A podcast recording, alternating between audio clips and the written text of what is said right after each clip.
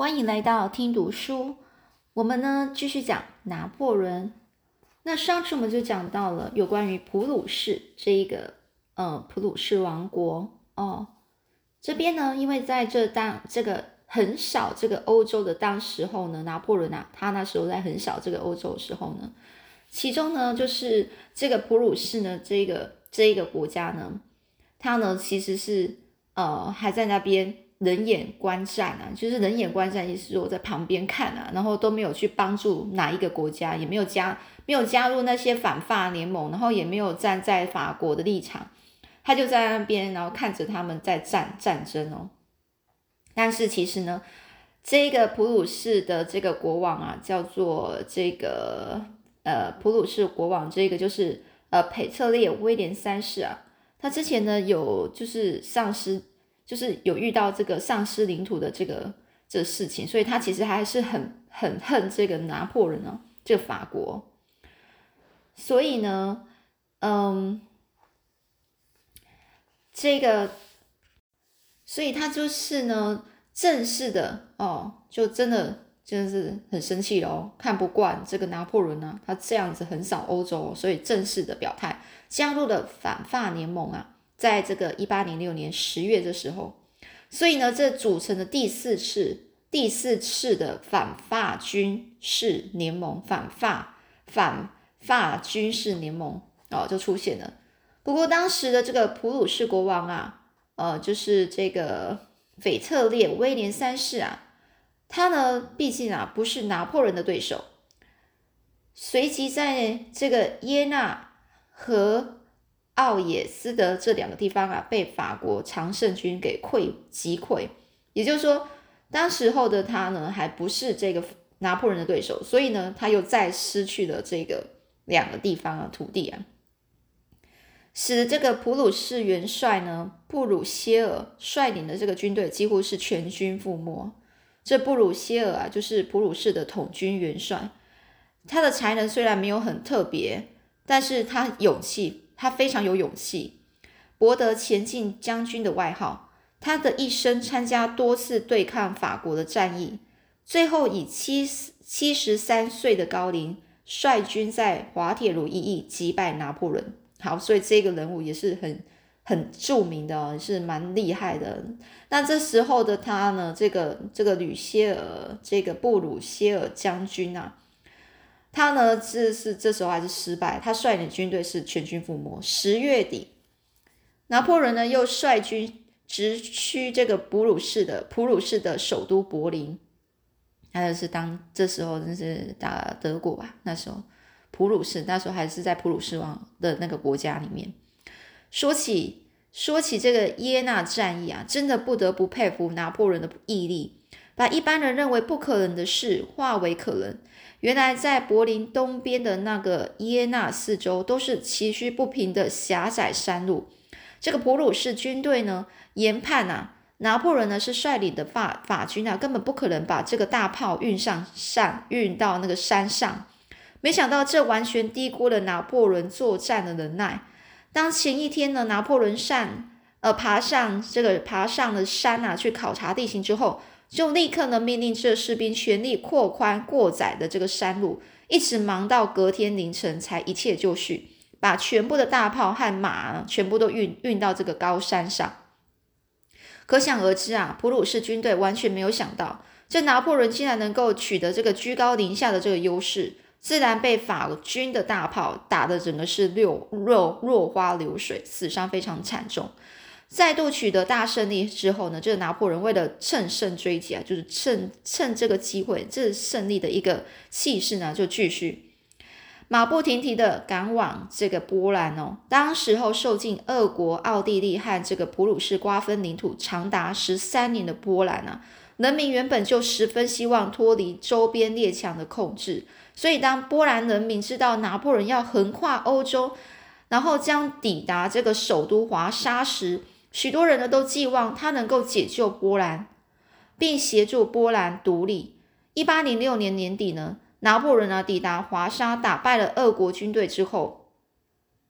哦，这一八零六年的年底哦，受到当地人民的热烈欢迎，而他呢也立刻承认波兰独立，成立华沙大公国，进一步统一全欧洲，建立了一个庞大的超级强国。这战后呢，俄国沙皇亚历山大一世知道没办法再和这个法国正面冲突了，所以只好派这个。派遣这个使者呢，向这个拿破仑啊缔结停战合约。一说一说到这个缔结合约的内容啊，俄国俄国的这个沙皇亚历山大一世也有他的坚持啊，知道如何保障自己国家的利益，所以他态度也很强硬，绝不轻易妥协。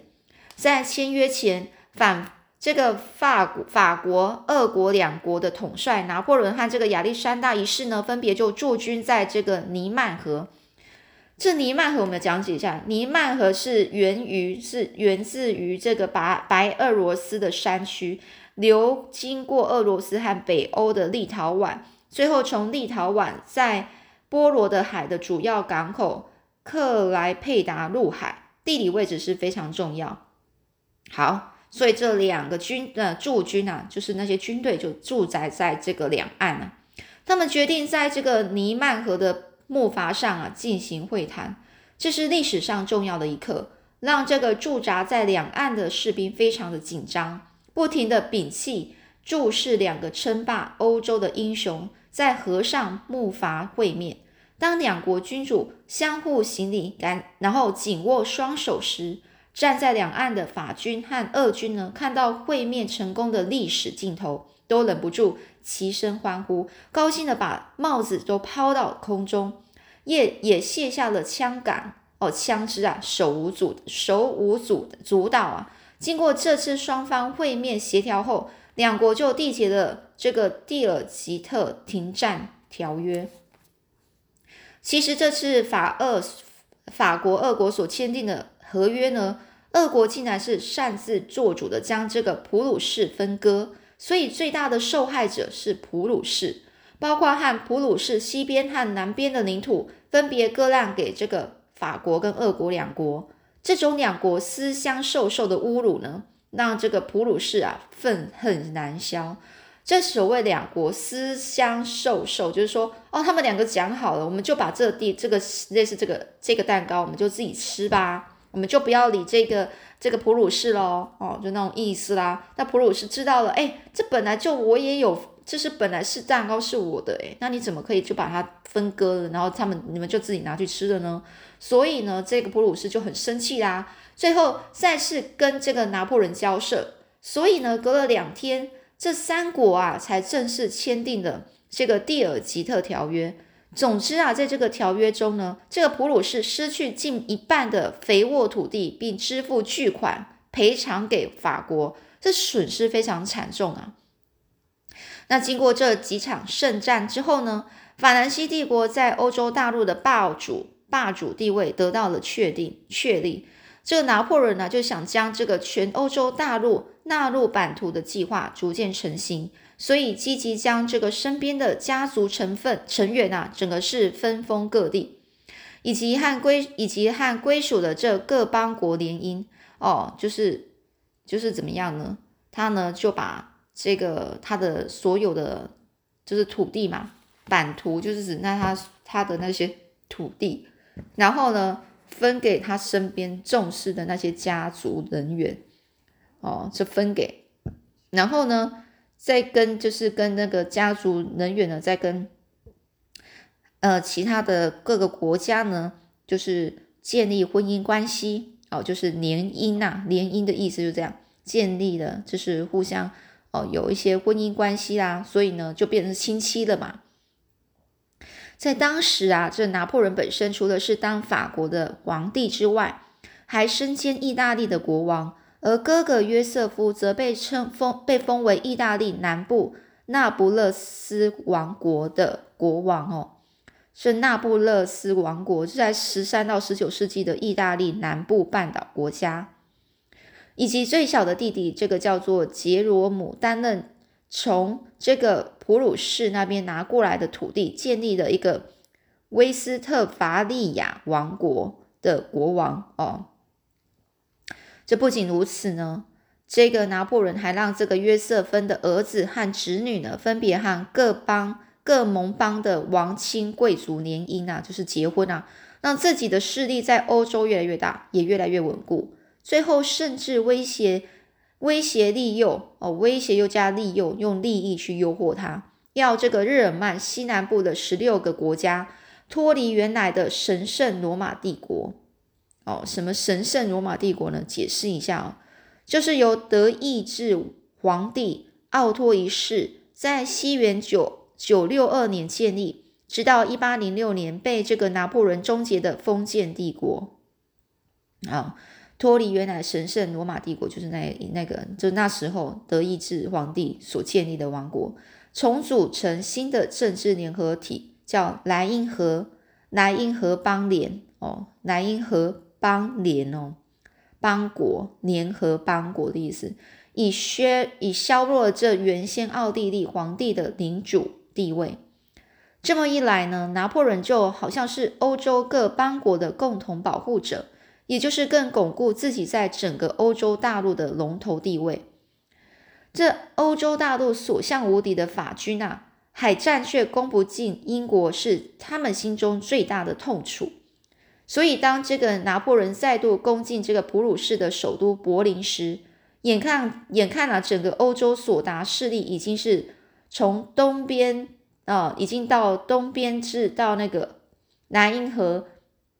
东边啊，莱茵河东边，西边达到比利时和卢森堡，南边附属国那不勒斯王国，北边到盟约的俄国领土波罗的海。这范围已经快涵盖整个欧洲大陆了。拿破仑啊，经常啊为这个，所以他想到这个英国这件事啊，他就说：“我一定要想一出抵制英国的对策，我非削削弱他的势力不可。”然后他就常这样讲。最后总算让他想出一个以入制海的经济制裁封锁手段，目的就是要彻底切断英国在欧洲的贸易。那就是在一八零六年十月发布大陆封锁政策——柏林树令，让这个英国被四周的国家孤立。这个里面的内容就写到，欧洲诸国从今天起禁止和英国贸易往来，凡是法国统治的地区，英国的货一律没收，英国船只会被扣留，英国商人会被会受到严厉的哦追查，如果有违背禁令者。将受到严厉的处分。这拿破仑原本企图以经济战来让这个英国屈服，哪里知道这一招竟然是失算了。失算就是失败了。这个英国啊，早在十八世纪就已经发展工业革命。工业革命，我们就说，就是指在十八世纪中中期啊，英国瓦特改良蒸汽机之后。以动力机械的大量生产来取代以前的手工业，所以就叫工业革命啊。在十八世纪工业革命呢，已经大量生产，而这个欧陆各国当时多处在手工业的阶段，非常需要反纺织等产业的输入。所以当这个拿破仑发布这项数令时，受困的反而是欧洲大陆的国家。哎，当时的英国商商船啊，对这道封锁令根本不放在心上。他们认为这根本就是拿破仑要欧洲各国作茧自缚，哦，作茧自缚啊！不，这不还会念啊？呃，就是在讲说啊，比喻所做的事就像蚕吐丝作茧，把自己包在里面成蛹，让自己受困，自食其果，也就是自己啊，呃，找找问题啊，自自找自自受啊，这样子，自就所以呢，这时候呢。那个拿破仑可能在想，哈，咱们就来看看吧，到底谁在封锁谁呀？哦哦，这英国啊，英国就是这样子讲。好啦，这个拿破仑这小子啊，他以为这样就能够封锁英国的经济吗？我看啊，倒是切断了欧洲大陆的货源吧。那没关系啊，你们不买，还还是有人抢着买啊。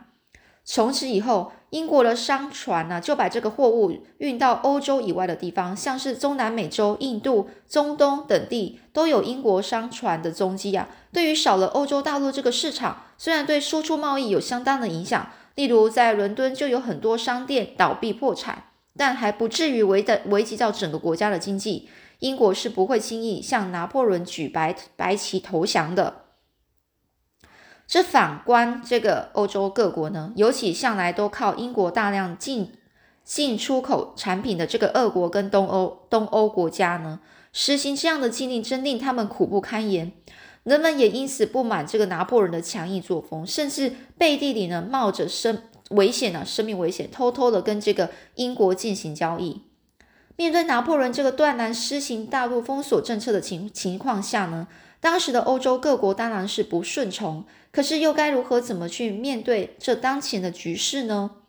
这当一八零七年七月呢，法国、俄国和普鲁士缔结缔缔结这个蒂尔吉特停战条约之后呢，拿破仑认为法国的东北境啊，应该是完全巩固和平的，哦，所以他就接着就把野心转向这个法国这个西南边的这个伊比利半岛。哦，伊伊比利半岛上的这个西班牙和这个葡萄牙两国，解释一下伊比利半岛是什么？伊比利半岛就是位在欧洲啊，欧洲西南边啊，就是在左边的最下面，左边下面那个角落，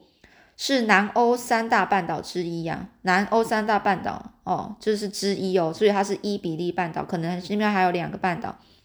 北边是以呃比利牛斯山。按这个法国为里呢，就是隔，呃，就是隔，你就跟它相相交，相相相连接啊。南部呢，隔着这个直，隔着直布罗陀海峡和这个非洲相望，哦，所以南边呢就是往下，你就看啊，我们地图是往下面看啊，就是就是你这样看过去，它就是非洲在这个西班牙的下面，正。所以呢，这个，呃，于是呢，这个位在西南欧那个角落的西班牙跟葡萄牙，利用的拿破仑积极东进时，这个加强自己的国力啊，面对英法敌对的时候，他们也是尽量维持中立，就是他也不帮谁啊，这两个国家。所以呢，当拿破仑要葡萄牙加入大陆封锁政策反抗英国的时候，葡萄牙并没有答应，这使得拿破仑非常生气啊，于是决定派兵要去打这个葡萄牙。到了一八零八年，法军啊进入了葡萄牙首都里斯本，但是葡萄牙的王室和政府却没有坚守国家，在英国舰队的护送下，逃往了这个南美洲的殖民地巴西。哦，那时候巴西还是还是英国舰队，在英国舰队下逃往南美洲哦，南美洲的殖民地哦。所以那时候巴西还是英国的呢，所以呢。葡萄牙最后也被纳入了法国的版图。一旦占领了葡萄牙，拿破仑又渐渐将矛头指向这个西班牙。刚好前不久，西班牙才爆发内部动乱，西班牙国国王啊，因此遭受到人民的唾弃。于是拿破仑就趁机入侵西班牙，正式废除西班牙旧王室，改封原为那。呃，原改封啊，原为那不勒斯王的哥哥约瑟夫为西班牙国王，而那不勒斯王则由三妹卡洛琳的丈夫穆拉将军担任。那不勒斯王哦哦，本来那个哥哥哦是在那个约瑟夫啊，就是那个拿破仑哥哥，本来是在呃那不勒斯啊当国王啊，那现在他变成是西班牙国王了。那现那那那不勒斯国国王就变成这个拿破仑妹妹的老公来担任了。没想到这样的占领举动遭到西班牙人民的群起反对，拿破仑于是又派这个穆穆拉将军去平息当地的暴动。虽然这些暴动后来被这个法军暂时镇压下来，但是西班牙是个爱国心特别强的民族，根本不愿意屈服在这个别的国家的统治下。于是首都马德里市民啊。纷纷的组成游击队来突击法国士兵。这群手无寸铁的民众，凭着自身的一股硬硬劲啊，就是自己的那个力量，即使只能用拿石头、拿拿着木棍，出其不意的去偷袭法国士兵，他们还是前仆后继的拼命的反抗。这的确也让这个法军啊感到非常的头痛啊。后来游击队呢，遍布了整个西班牙。使得刚当上这个西班牙国王的约瑟夫感到非常不安呢，经常要提心吊胆应付这群反抗力量。于是呢，他就赶快写信给弟弟拿破仑求救。在没办法的情况下，拿破仑就赶紧派身边大将啊杜邦去救援。可是没想到，连赶来协助的法军也被西班牙游击队给包围，最后只好投降了。那后面又是怎么样的遭遇呢？我们下次再继续说吧。